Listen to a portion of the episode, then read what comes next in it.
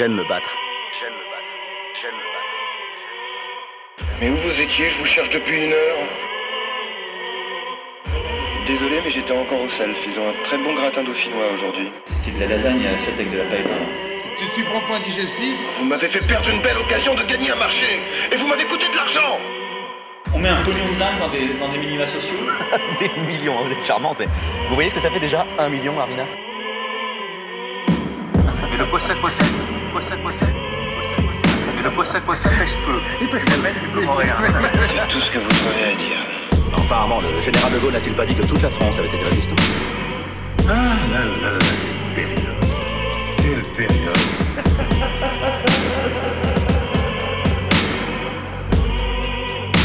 Ouais. Allez vous faire foutre. Bella ciao bella ciao bella ciao ciao ciao una mattina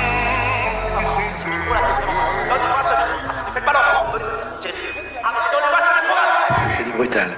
Vous avez raison, il est curieux, hein Et bienvenue sur euh, Radio Coco, la radio consternante, constipante, mais surtout pas communiste. Aujourd'hui, au programme du jour, nous vous proposons d'assister à un budget public sur l'austérité est-elle inévitable sur la scène débat à partir de 14h. Mais sinon, cette année, nous, Radio Coco, nous avons décidé d'inviter, sous l'initiative d'un jeune communiste du nom de Théo Froger, Radio Méga. Et tout de suite, je passe euh, le micro à nos camarades de la radio valentinoise, Radio Méga. Ce que vous proposez, comme d'habitude, c'est de la poudre de perlimpinpin. Ah bah c'est bien Neil, super pour l'appareil photo, génial Oh t'es- vraiment un sale petit con hein Je ne suis pas le Premier ministre. Et vous n'êtes pas le Président de la République. Vous me permettrez donc de vous appeler Monsieur Mitterrand. Et vous avez tout à fait raison, monsieur le Premier ministre. En gros, en gros, dans notre société actuelle, il y a des exploiteurs et il y a des exploités. Je suis du côté des exploités. Bonjour à tous, émission spéciale donc de l'heure du débat. Nous sommes ici en direct de la fête du travailleur alpin. Cette émission elle est diffusée sur euh, Radio Coco, radio éphémère hein, qui émet euh, durant ce festival durant trois jours. Ce programme sera également euh, rediffusé dimanche 1er juillet sur Radio Méga. Radio Méga c'est la radio associative de l'agglomération valentinoise. Émission spéciale puisque c'est la dernière pour nous de la saison. Émission spéciale puisque nous sortons de nos murs et nous allons à la rencontre de nos auditeurs pour m'accompagner la plus belle. Et c'est son anniversaire, vous pouvez lui souhaiter, c'est Mathilde Yel. Bonjour Mathilde. Merci, bonjour à tous. Alors nous sommes ici sur ces terres en Isère. Théo Froger, bonjour. Bonjour à tous. Alors au sommaire de cette émission, nous parlerons des festivals en danger dans la région. Et à nos côtés, deux invités, Pierre Labrier, directeur du Festival du Travailleur Alpin, bonjour. Bonjour. Et Lucas Baudin, président de l'association Festivart, bonjour. Salut. Et puis euh, évidemment, nous vous ferons euh, vivre cette fête du travailleur alpin et euh, nous vous parlerons d'ailleurs des autres festivals en Isère, en Ardèche, mais aussi dans la Drôme. Tout de suite, justement, nous allons vous dresser un petit agenda de ces festivals que vous allez pouvoir retrouver. Alors on démarre avec le festival Jazz à Vienne créé en 1981, comme les radios libres d'ailleurs. Festival emblématique qui regroupe chaque année plus de 250 concerts.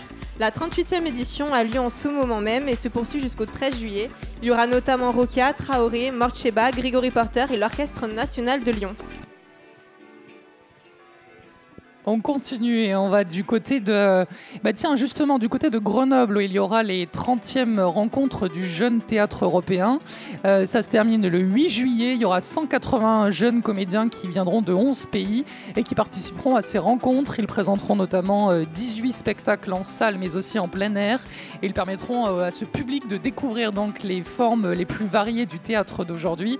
C'est en il se déroulera aussi chaque jour pardon, des cafés débats et des ateliers internationaux de théâtre avec notamment du maquillage, des costumes, de la Commedia dell'arte, un festival pour parler de l'Europe, une, une Europe ouverte à tous. Du blues au Touvé, c'est la 19e édition du Greasy Blues Festival créé en 2000. Fidèle à son engagement, il met à l'honneur le blues sous toutes ses formes. Il débute demain et se termine le 6 juillet. Des rencontres chaleureuses et des soirées inoubliables sont au rendez-vous. Direction le Vercors que l'on peut apercevoir juste ici euh, derrière nous. Le Vercors Music euh, Festival euh, débute sa quatrième édition. C'est un festival qui se veut familial et à taille humaine. Il débute, il débute d'ailleurs vendredi prochain et se termine le 10 juillet. Au programme, il y aura Arthur H, Big Flo et Oli ou encore Juliette Armanet.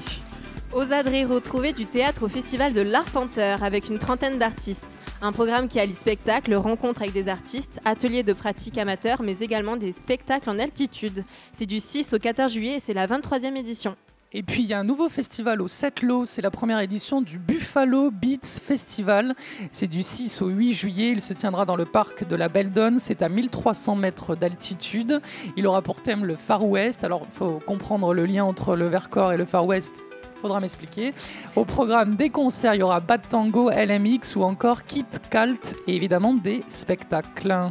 Le Festi-Rock a plus que hâte de partager avec vous des moments incroyables. Ils fêtent leur quatrième édition le 7 juillet à Saint-André-le-Gaz.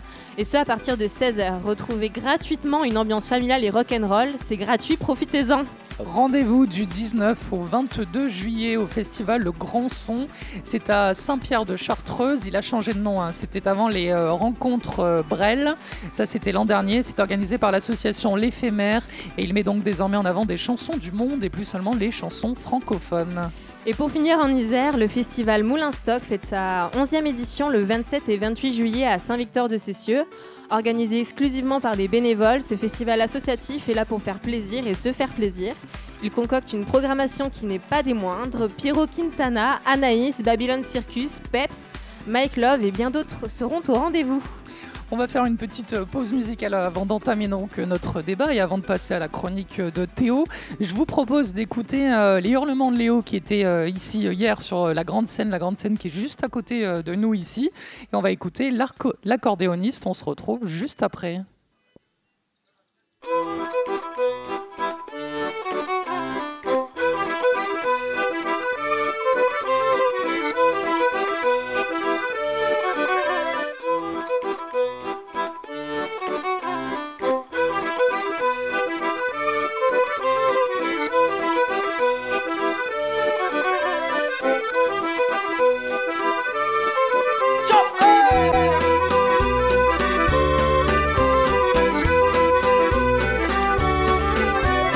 J'ai vu un accordéoniste déferler comme un flot de paroles trop courtes et ce silence qui en dit long, trop long, vraiment long sur la vie.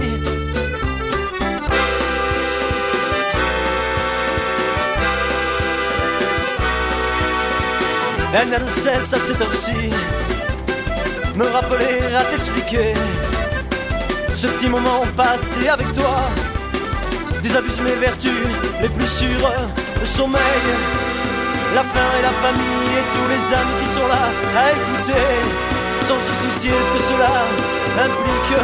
J'ai rien à dire, sans dire n'importe quoi, plus rien à faire qui pourra vous déplaire. J'ai rien à dire. Sans dire n'importe quoi, la valse là, je mon pote, la valse là, je veux mon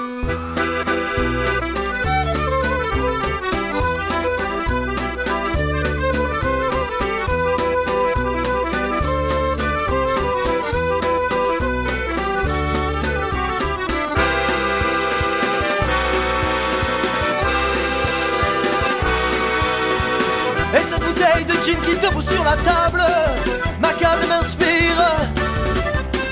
La vision d'un moment impalpable. Et le malin commande ma bouche à des pouces infâmes Et le malin commande ma bouche à des pouces infâmes Et le malin commande ma bouche. Rire, pleurs, chagrin, tous gens ne seront pas pour nous déplaire. Mais ce soir, vous expliquer L'harmonie avec laquelle on vous sourit. J'ai rien à dire sans dire n'importe quoi, plus rien à faire pourra vous déplaire. J'ai rien à dire, sans dire n'importe quoi. La valse est là, je mon pote, la valse est là, je mon porte.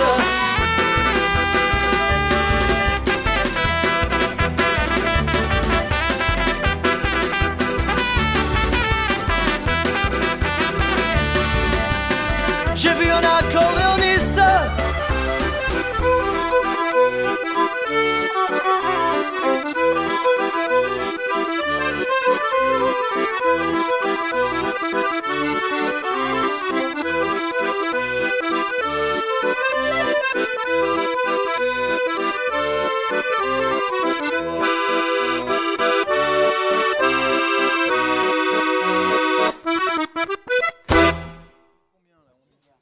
êtes bien à l'écoute de l'heure du débat avec une émission spéciale depuis Fontaine pour la fête du travailleur alpin.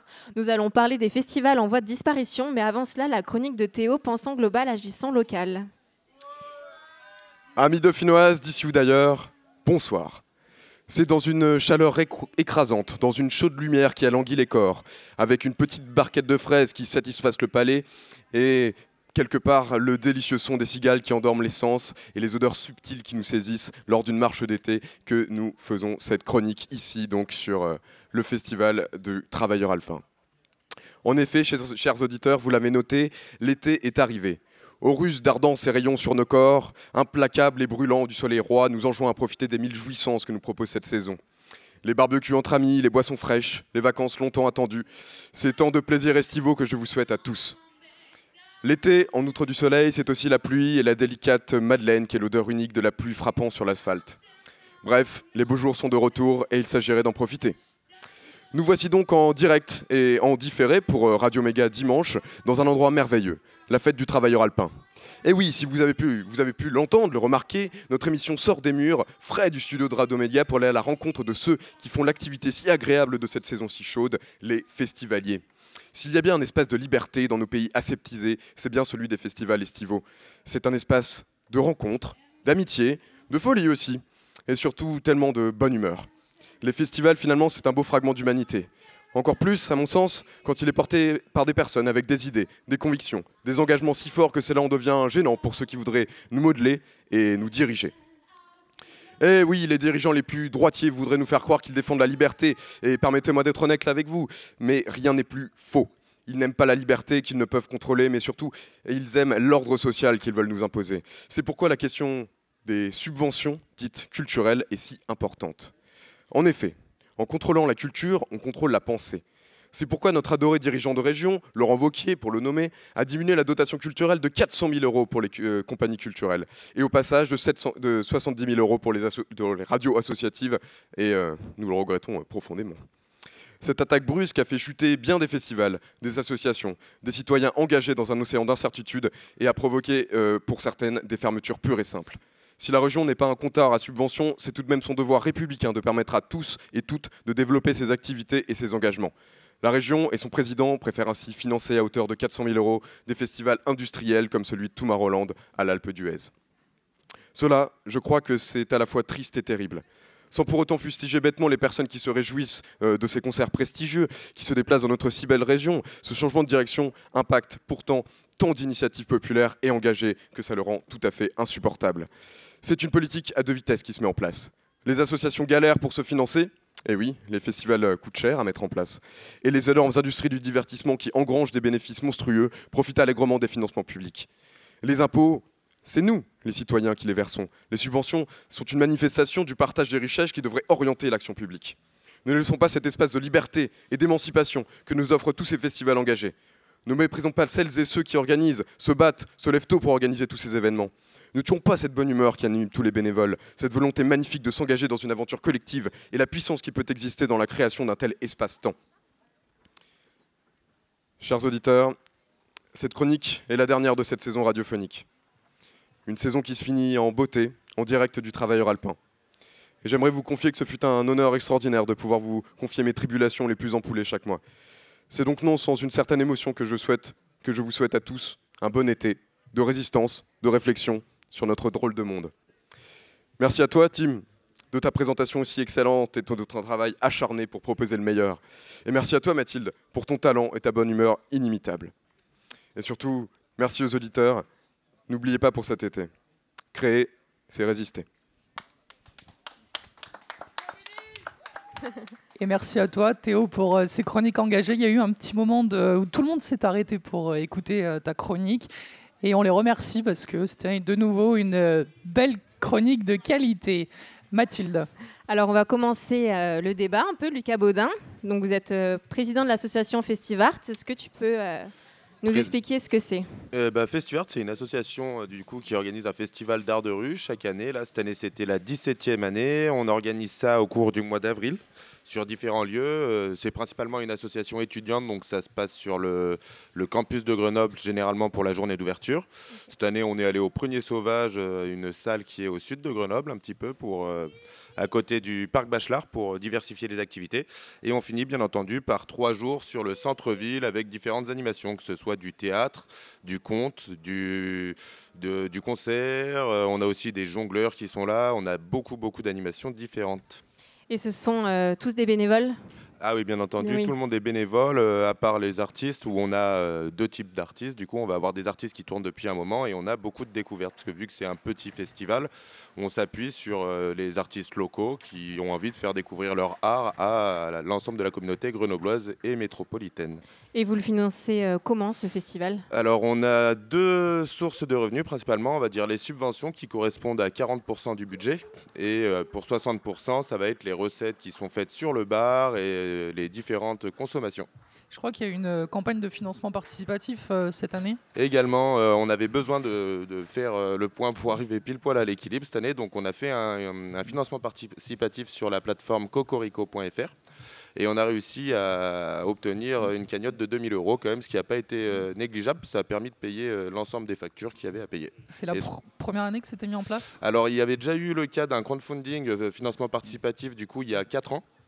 Euh, L'asso avait un peu moins de subventions car il y avait un peu plus de, de professionnels, moins d'étudiants, euh, donc on était, euh, euh, on pouvait moins facilement demander de subventions à des structures étudiantes et universitaires. Du coup, on avait fait la même chose, un financement participatif qui avait rapporté 1000 euros. Comment ça se passe au niveau des, des subventions On fait des demandes euh, pour Alors- faire un festival Alors pour faire un festival et des subventions, il faut avoir du temps déjà, beaucoup de temps, parce que les procédures sont de plus en plus compliquées. On va avoir différents fonds, et puis il faut toujours faire de la veille de subvention. Ce que j'appelle la veille de subvention, c'est aller voir à droite à gauche qu'on propose comme fonds. Avant, le festival se, se reposait principalement sur les subventions euh, universitaires, mais comme vous avez pu le remarquer, euh, bah, les dépenses étatiques sont centralisées sur d'autres points plus ou moins importantes, c'est discutable. Nous, on a besoin de sous, mais on aimerait que ce soit un peu plus important. Et vu que les subventions universitaires réduisent un petit peu, bah, on a été obligé de s'orienter vers euh, différents autres fonds du type de la DAC. La DAC, c'est la Direc- Direction des affaires culturelles de la mairie de Grenoble. Il y a des possibilités de demande de subvention à la métro également. Et on a la DRAC, la Direction régionale euh, des affaires culturelles. C'est ça, il y, a- il y a plusieurs strates pour euh, demander l'échelon euh, local, régional? Régional et même européen. Là, c'est un projet pour l'année prochaine de, de jouer sur les jumelages euh, de la ville de Grenoble et de Saint-Martin-d'Air pour faire venir des troupes qui viennent de loin et essayer d'obtenir une subvention permettant de faire venir une troupe de Hongrie là, cette année. Ça serait l'objectif, c'est c'est un projet. hein. Euh, Ça représente combien en termes de, de budget un festival euh, Un, comme festi- ça un festival comme euh, alors hors valorisation bénévole hein, on- parce que la valorisation bénévole tout- toute l'équipe qu'on a qui représente quand même 120 personnes à peu près qui donne beaucoup de temps ça on le, on le valorise également dans un budget. Euh, mais pour parler chiffres nets on va être sur un budget de 50 000 euros à peu près comme sur, Fe- sur Festivart Ça se prépare combien de temps à l'avance Un an à l'avance pour euh, le mettre en place? entre 13 et 12 mois à l'avance ouais, pour euh, préparer les subventions parce que je rappelle que les demandes de subventions avec toutes ces euh, contraintes on doit les faire euh, selon les fonds 6 mois à 8 mois à l'avance D'accord. Comment ça se prépare au niveau de la programmation? Vous disiez tout à l'heure que vous avez envie de faire venir des petits groupes qui ne sont pas forcément connus, des troupes pas forcément connues. Comment ça se passe? Comment vous choisissez? Alors généralement, on organise un comité euh, de programmation où euh, tous les membres de Festivart, euh, adhérents de l'association qui veulent s'impliquer et décider de qui jouera, qui ne jouera pas. On étudie différentes candidatures du coup. Et puis il y a aussi souvent des membres de l'association qui disent bah, j'ai vu tel groupe ou j'ai vu telle troupe à tel festival, j'aimerais bien qu'on le fasse passer sur Festivart. Là, on en discute tous ensemble et à partir de là, on prend une décision. Il y a une prise de décision euh, collégiale Comment ça Co- se... Relativement collégial, ouais. Il y a pas, on, on essaie de, on essaie de pas avoir un système pyramidal euh, très très horizontal euh, où tout le monde a son mot à dire. On peut discuter de tout et on améliore ça. Le seul problème au niveau de la programmation, c'est comme tu disais par rapport au financement, étant donné que les réponses des subventions arrivent après la programmation, on est un peu dans le flou. Donc il arrive des fois qu'on doive annuler un artiste euh, parce qu'on n'a pas reçu le fonds euh, nécessaire pour pouvoir le payer. Très merci. Pierre Labrier, euh, donc vous êtes le directeur du journal Travailleur Alpin. Donc vous avez fait ce festival. Vous pouvez nous en parler? Ouais, alors le, le travailleur alpin, d'abord merci de euh, de- d'accueillir le travailleur alpin sur, euh, sur les ondes de votre radio. Et, Parce mer- que c'est- et merci à vous de vraiment- nous accueillir aussi. Merci beaucoup. Euh, par la voix, par les ondes, je pense qu'on peut fabriquer des choses extraordinaires et que les médias locaux et euh, les médias chauds, ce que j'appelle les médias chauds, c'est euh, c'est des médias qui ne sont pas dans une réaction justement en permanence sur l'actualité, mais qui ont une, forme de chaleur. Moi, j'adore la radio d'abord, je voulais vous le dire. J'adore la radio en général. J'adore. Je me lève avec la radio, je me couche avec la radio. La radio est tout le temps. Mes enfants en ont marre, mais c'est comme ça. Et donc, je pense que les, médias locaux doivent, doivent euh, se poursuivre. Et dans la Drôme, figurez-vous qu'il y avait un, média local communiste qui s'appelait Les Allobroges, hein, qui était un journal qui a été imprimé à Grenoble, qui a aussi été imprimé euh, dans la Drôme, et qui était euh, un, journal qui a été diffusé euh, comme Le Travailleur Alpin, de manière quotidienne, de manière euh, euh, hebdomadaire, puis de manière mensuelle, et puis il a disparu. Et le Travailleur Alpin, eh bien, c'est un journal qui a été créé en 1928, qui est devenu quotidien, qui est devenu hebdomadaire, et qui est devenu mensuel, et qui ne disparaîtra pas, parce que nous allons lutter pour le maintenir au moins en mensuel. Nous avons augmenté la, pagination, on a retravaillé sur toutes les rubriques, on a embauché un rédacteur en chef qui vient du journal La Marseillaise, qui était le dernier quotidien communiste euh, local de France. Euh, le dernier quotidien communiste en France, c'est l'Humanité, parce que c'est difficile de faire un quotidien. Et donc avec ce nouveau rédacteur en chef, avec ce nouveau site internet, avec ces nouveaux jeunes qui s'engagent dans le journal, l'objectif premier, c'est de faire vivre le journal. Alors je suis désolé, je suis peut-être un peu long sur le journal par rapport Non, à la fête, mais c'est important de comprendre que la fête du travailleur alpin, c'est aussi et surtout la fête du journal Le Travailleur alpin. Bah, J'en profite justement, vous parlez de ce journal euh, Les Allobroges. Est-ce que vous pouvez nous en dire un petit peu plus? Qu'est-ce que c'était? Quand, quand est-ce qu'il a, il l'a vécu Alors malheureusement, je connais pas très très bien l'histoire du, de- du journal Les Allobroges. C'est c'est juste un exemple euh, de, de mutualisation qui a marché à un moment donné entre le travailleur alpin et les Allobroges. Ce que je sais, c'est que Louis Maisonnat, le maire de Fontaine, euh, qui est décédé il y a 20 ans, 21 ans aujourd'hui, euh, qui, est, qui a été député de l'Isère, a dirigé tout de suite après la Deuxième Guerre mondiale les Allobroges et le travailleur alpin. Et à l'époque, euh, il faut imaginer que le lendemain de la libération de Grenoble, le lendemain, le 26 août, il me semble, on a sorti notre premier numéro. Et le 1er septembre 1944, on était déjà redevenu quotidien. Et les Allobroges, c'était pareil. Vous avez dit quelque chose qui m'intéresse aussi. euh, le travailleur alpin ne va pas mourir. Comment vous en êtes euh, sûr? Alors, on en est convaincu quand on voit ce qui se passe là depuis une dizaine de jours euh, dans ce parc de la Poya à Fontaine. C'est-à-dire que euh, bon, il y en- a deux trois qui sont fatigués, j'en fais partie, mais il y en a deux trois qui fatiguent pas. Alors, je sais pas comment ils font, mais ça doit être le- l'engagement permanent qu'ils ont qui fait que quand on a euh, plus de 200 bénévoles ici sur la fête, dont plus d'une centaine qui sont là depuis plusieurs jours, de- la, la plupart depuis une semaine, une centaine euh, de, de jeunes, principalement des jeunes, bien sûr les, jeunes communistes, mais d'autres jeunes qui sont engagés à Festivart, qui sont engagés à Radio Coco, qui sont engagés dans des, euh, publications locales. Il y a des jeunes hier soir euh, pour le festival, parce que ça dure trois jours le travailleur alpin, et là on, est très très bien, mais qui, vendaient aussi des, des journaux engagés, des journaux anciens aussi, euh, enfin qui ont anciens au sens euh, qui ont, qui ont une, une histoire euh, très importante. Et donc, moi, là, ça me fait, euh, ça me fait croire qu'on est reparti pour 90 ans, hein, sans problème.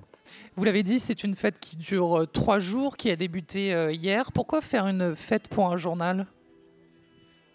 En fait, d'abord, c'est une fête de, de fin de saison, quoi. C'est juste, en fait, l'été ensemble. Et euh, généralement, euh, quand on est engagé dans des luttes, euh, eh ben, de, de se- poser comme ça au mois de juin, euh, à avoir de la convivialité, mais aussi avoir des débats, euh, se dire, faire le point sur les luttes qu'on a menées dans l'année. Et bah, quand il y a eu les manifestations sur la loi travail, on, a bien vu que juin, on avait besoin de souffler et en même temps de se dire que même si on n'a pas gagné, on va se remotiver pour regagner. Donc c'est très important de lier la périodicité du journal, euh, qui est une forme aussi d'information, de lutte, d'échange, et puis le moment fort de la fête, qui est une forme d'échange, de lutte et de convivialité. Justement, Pierre, je voulais euh, abonder en ton sens parce que là, j'ai un petit peu la, double casquette chroniqueur, mais aussi évidemment euh, festivalier. Euh, eh je trouve que c'est exactement ça finalement les festivals. Le travailleur alpin en fait, en fait partie, mais j'imagine qu'il y en a d'autres où on se crée un espace de, liberté, un espace de, possible, où collectivement on est capable de monter et de mettre en place quelque chose qui devienne pérenne.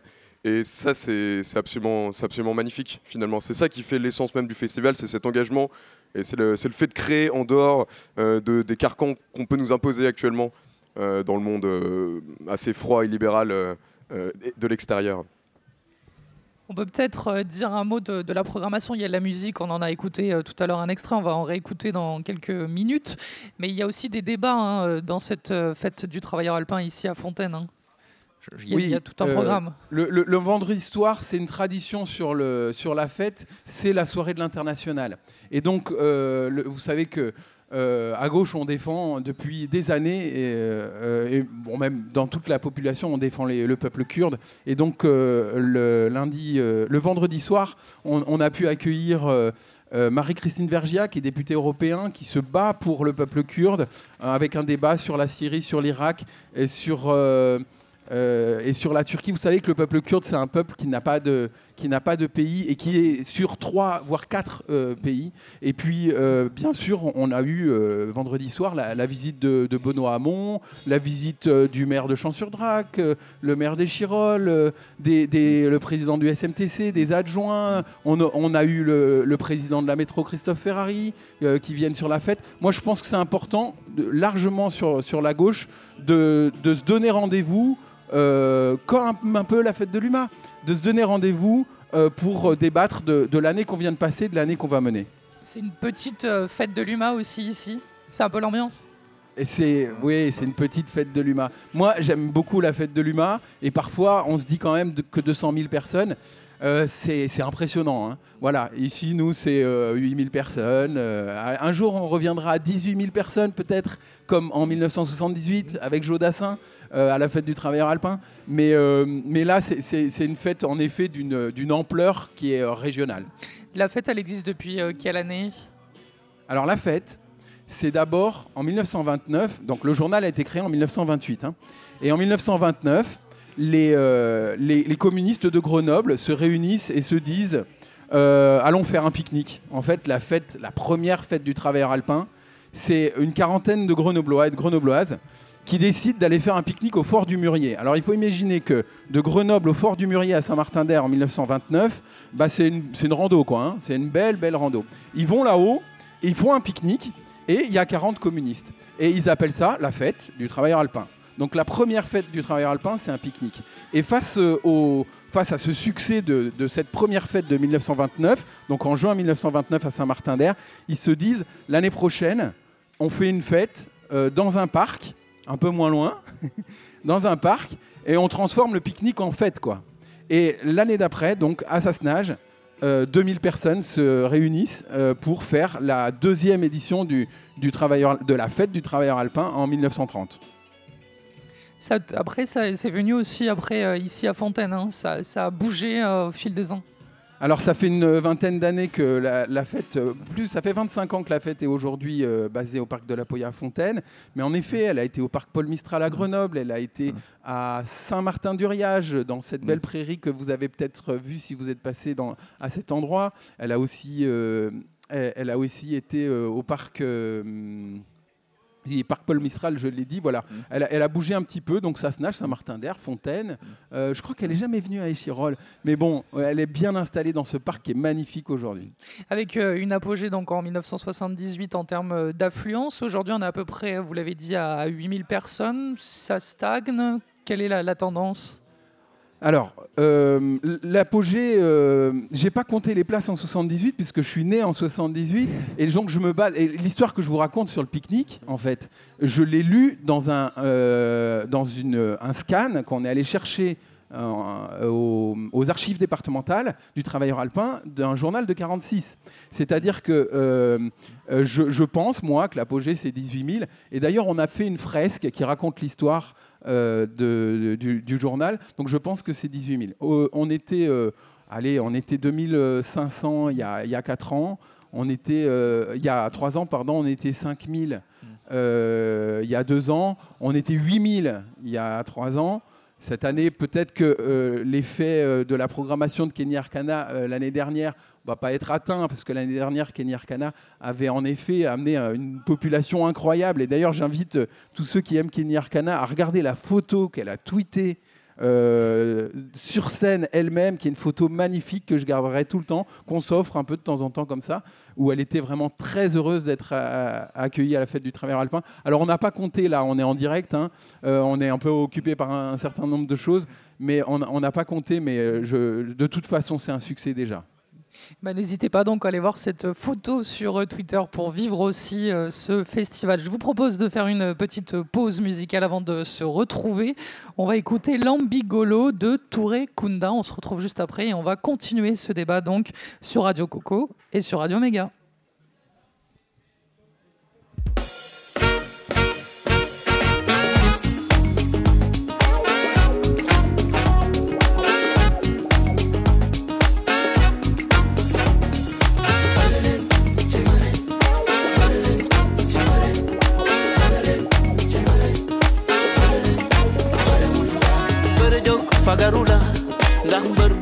Sëriñam ñu ngembala saafara la ka jóg juba lamba ja lewto lewto laale nga daan baa ñu daan la reenu ñambi la nga ko dul yaakaar eh.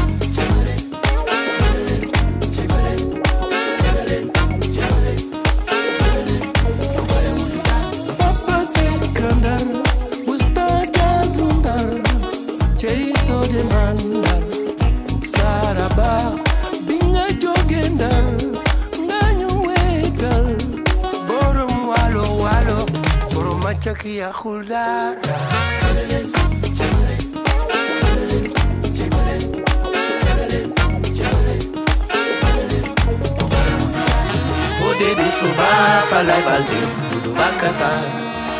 Duba les xale yi doon na njël lamba day boole nit ñi waru leen taxane daanu bu seta woo ci lamba bëri sunu aada la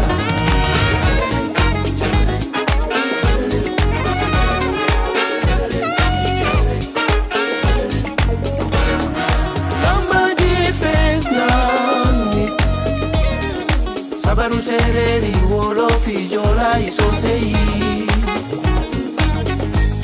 àná wáyé kàtí làmẹ́yẹ wọ́n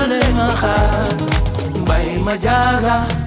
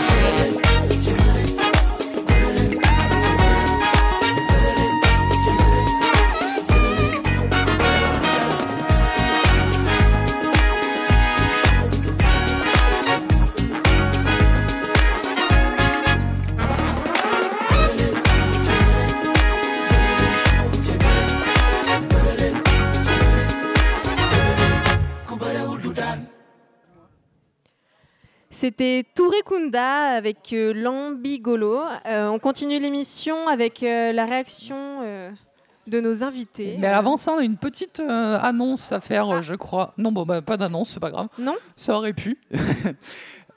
On, va continuer du coup notre euh, débat, Mathilde, avec euh, donc euh, nos deux invités, Pierre Labrier, qui est directeur du Festival du Travailleur Alpin, et Lucas Baudin, président de l'association Festivart.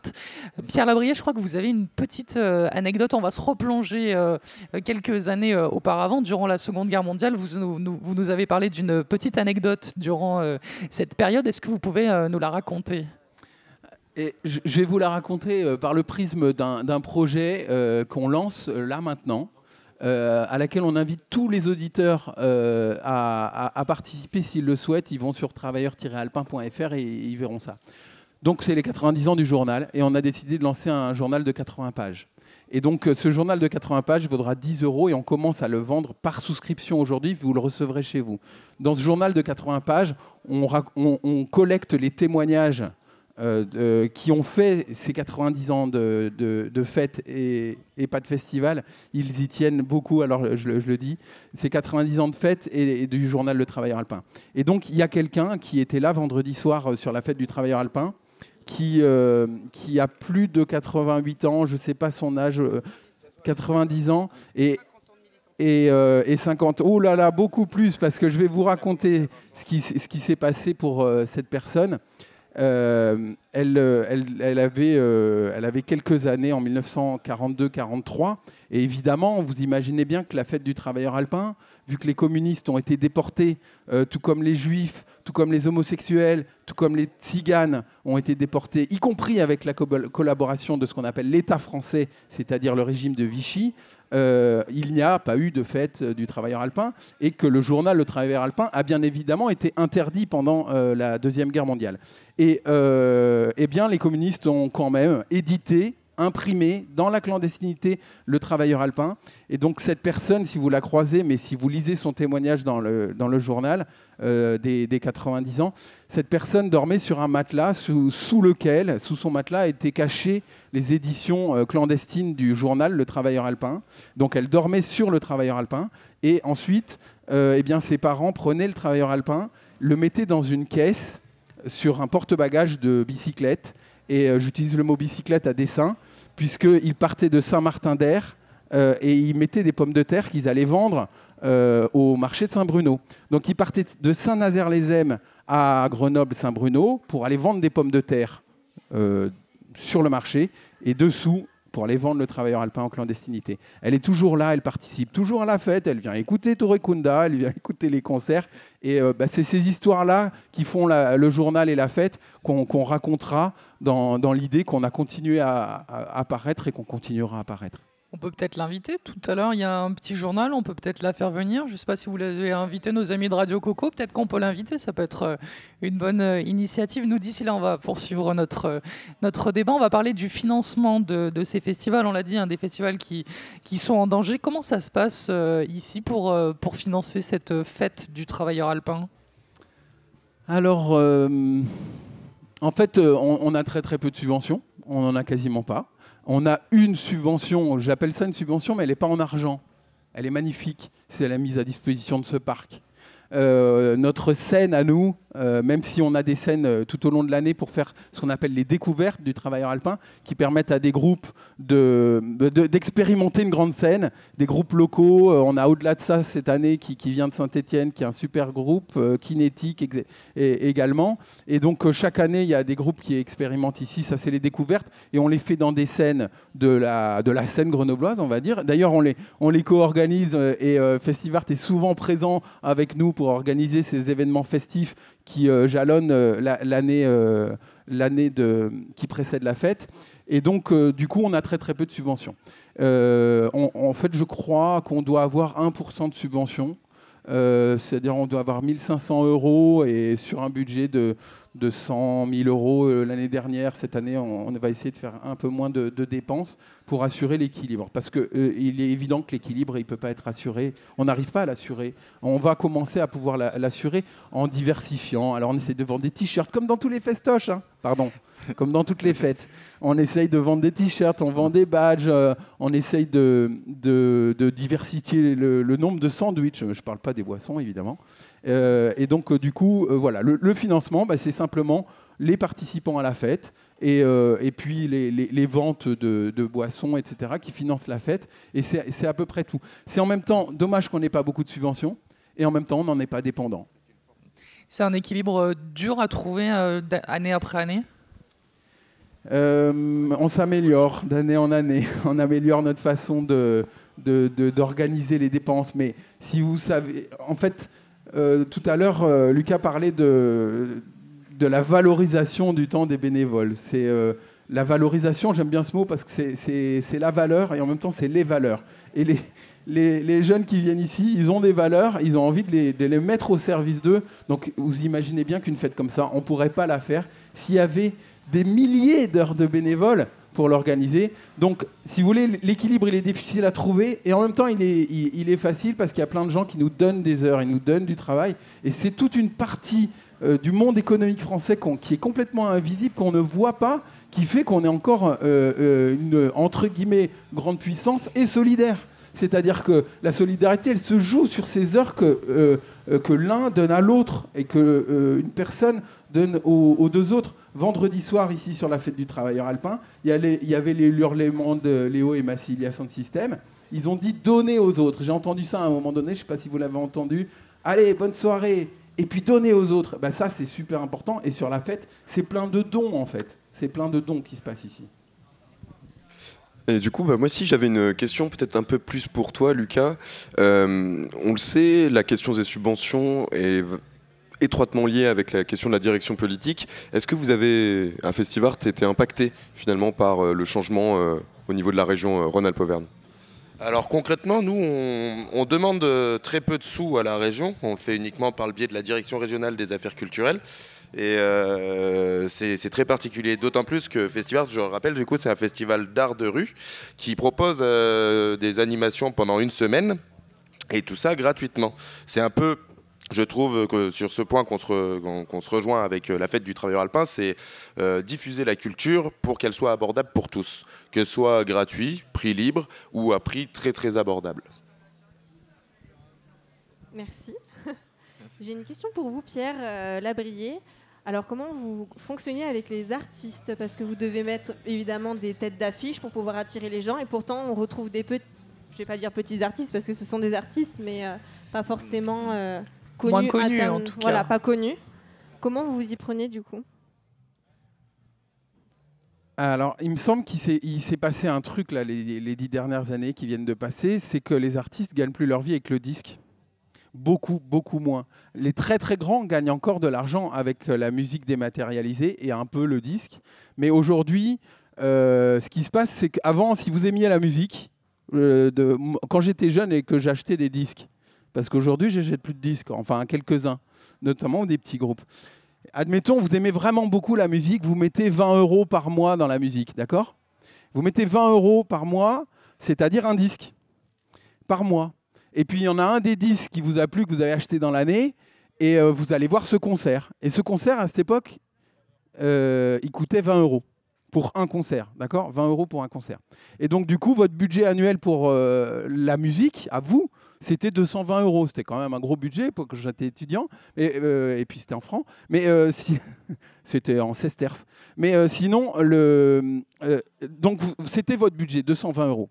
Aujourd'hui, avec le téléchargement, est-ce que vous allez mettre 220 euros de musique? Très très peu de, mélomanes vont mettre 220 euros de musique, d'argent dans leur, dans leur musique, dans l'achat de musique. Et donc du coup, bon, d'une part, les artistes ont commencé à quasiment plus gagner d'argent avec, euh, voilà, avec le, le disque.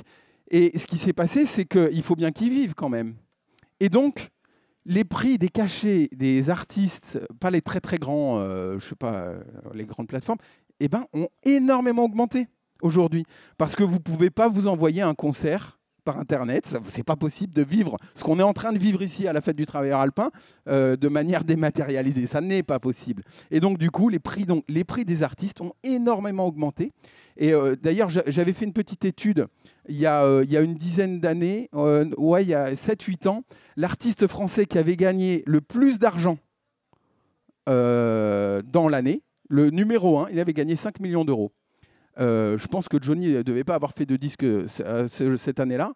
Et donc, il avait gagné 5 millions d'euros. Il n'avait pas sorti une chanson ni un disque depuis 20 ans.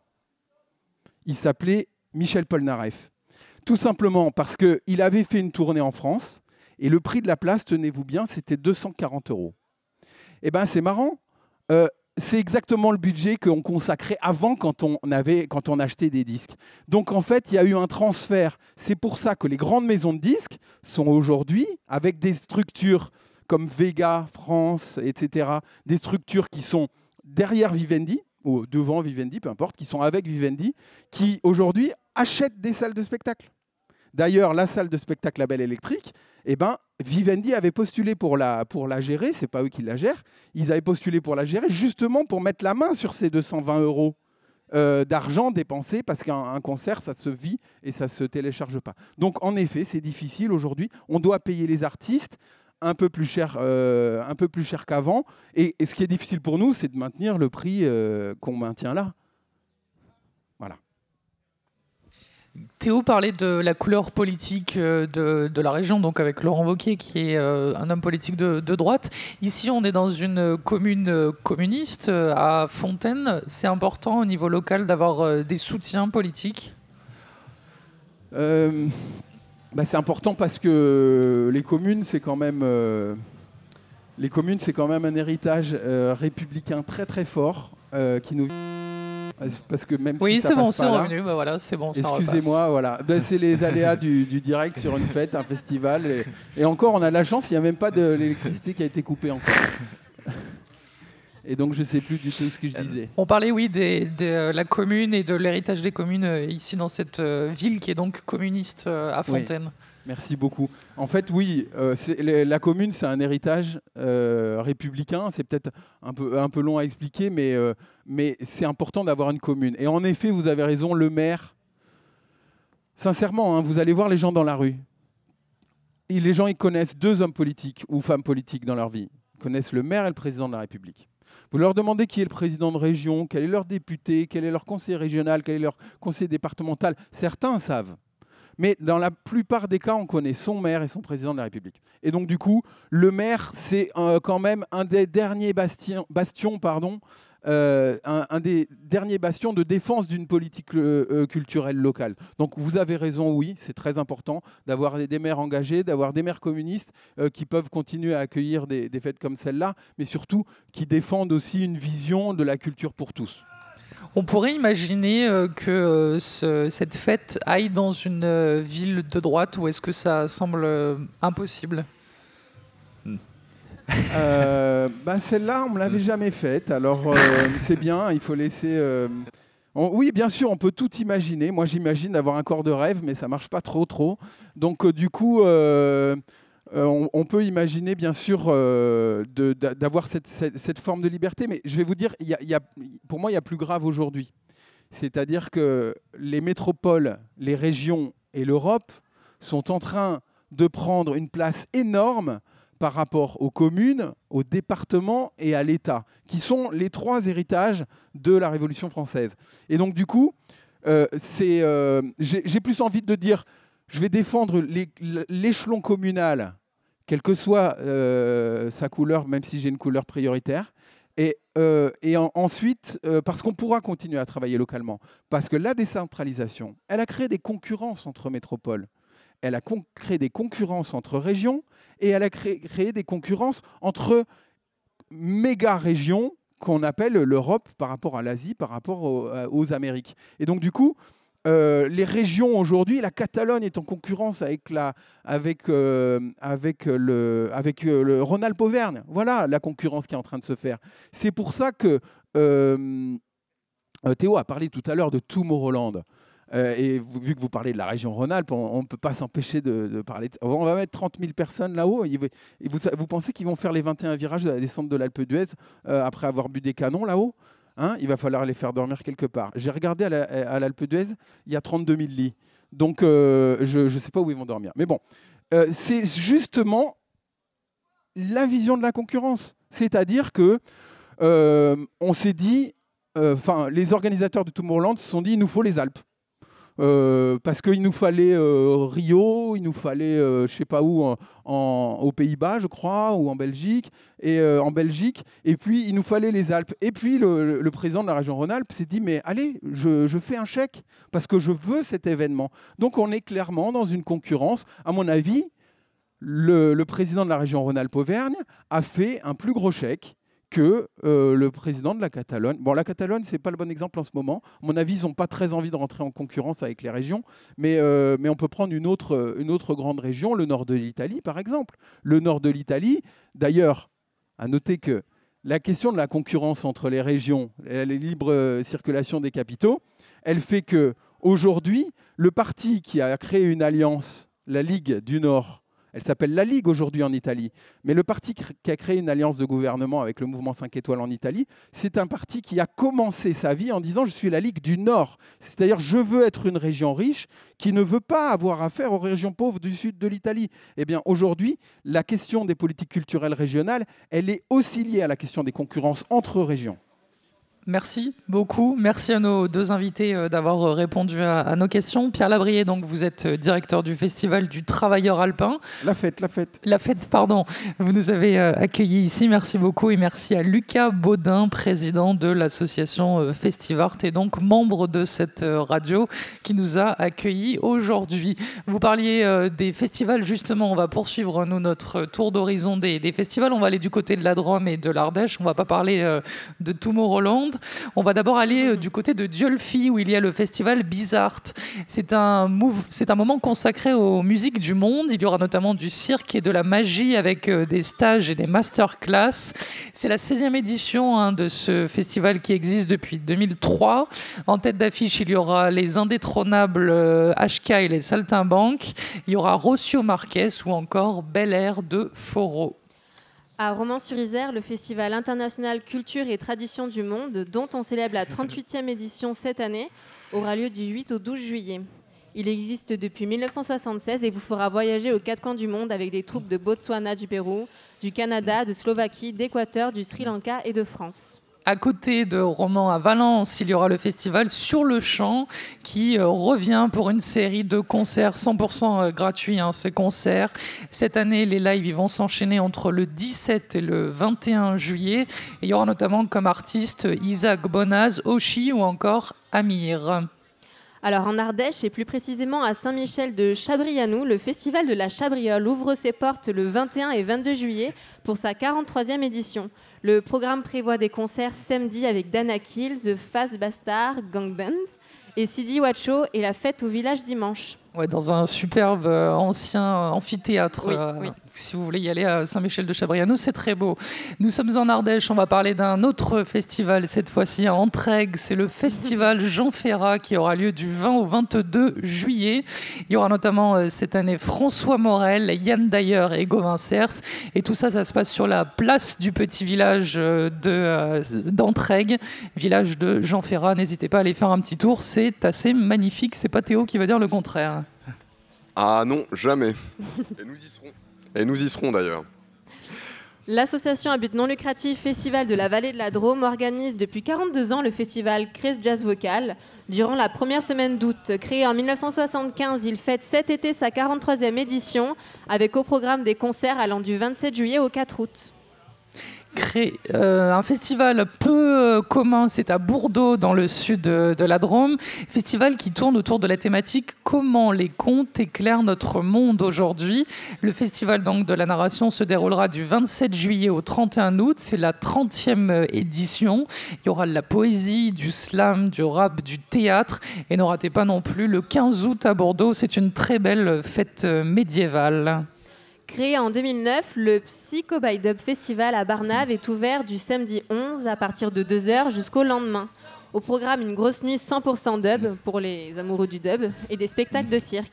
Et enfin, on termine notre agenda avec le festival Gigor électrique qui présente euh, sa dixième édition. Ce sera du 24 au 26 août. Deux jours de concerts qui mélangent rock, punk, metal ou encore électro. C'est sous des chapiteaux et c'est au pied du Vercors. C'est pas mal aussi. C'est dans la merveilleuse petite vallée de Lassie. Pour aller plus loin à propos de notre émission du jour, je vous propose d'écouter, euh, si vous le souhaitez évidemment, l'émission Le téléphone sonne qui a été euh, diffusée sur France Inter le 6 juillet 2016. Émission intitulée Le financement des festivals à retrouver sur le site internet de franceinter.fr. Un autre article, un article de Libération. En Auvergne-Rhône-Alpes, la culture asphyxiée par la politique, c'est disponible sur le site internet du journal Libération. C'est la fin de cette euh, émission. Merci beaucoup à nos deux invités, Pierre Labrier donc et euh, Lucas Baudin. Merci à Théo pour euh, toutes euh, cette, euh, ces chroniques euh, écoulées durant cette année. Merci beaucoup Théo. Eh bien, c'est un plaisir pour moi et je vous souhaite encore une fois un très bon été. Est-ce que tu peux enlever le suspense qui euh, existe sur tous nos auditeurs? Est-ce que tu seras là à la rentrée? Mais bien sûr, et pour une Ah. nouvelle saison, on se relance et tout se passera bien. Merci à Mathilde, co-présentatrice, et de nouveau joyeux anniversaire Mathilde. Merci, faites mes 22 ans. Merci à Radio Coco pour euh, leur accueil et pour euh, la technique de cette émission. Émission donc réalisée ici dans le parc de la Poya à Fontaine. Émission diffusée euh, dimanche 1er juillet à 17h sur Radio Méga. Émission en podcast sur le site internet www.radio-méga.com. On se retrouve donc le dimanche 7 juillet. Je vous souhaite de très bonnes vacances et on va se laisser, on va se quitter. M'avancer un dernier Et mot de Mathilde. un grand merci à toi, Tim. Merci beaucoup. Merci beaucoup et on va se quitter avec de la musique. On est ici à Radio Coco et on va se quitter avec Coco Kaline et c'est une reprise de The People.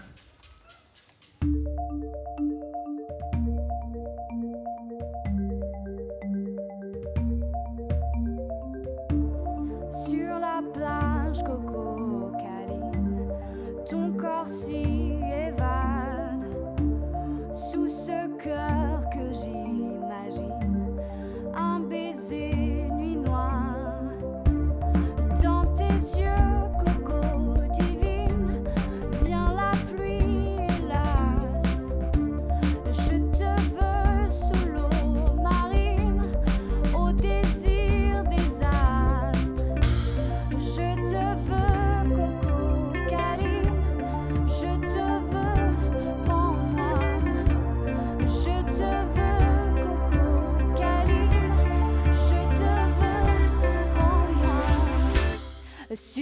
plage,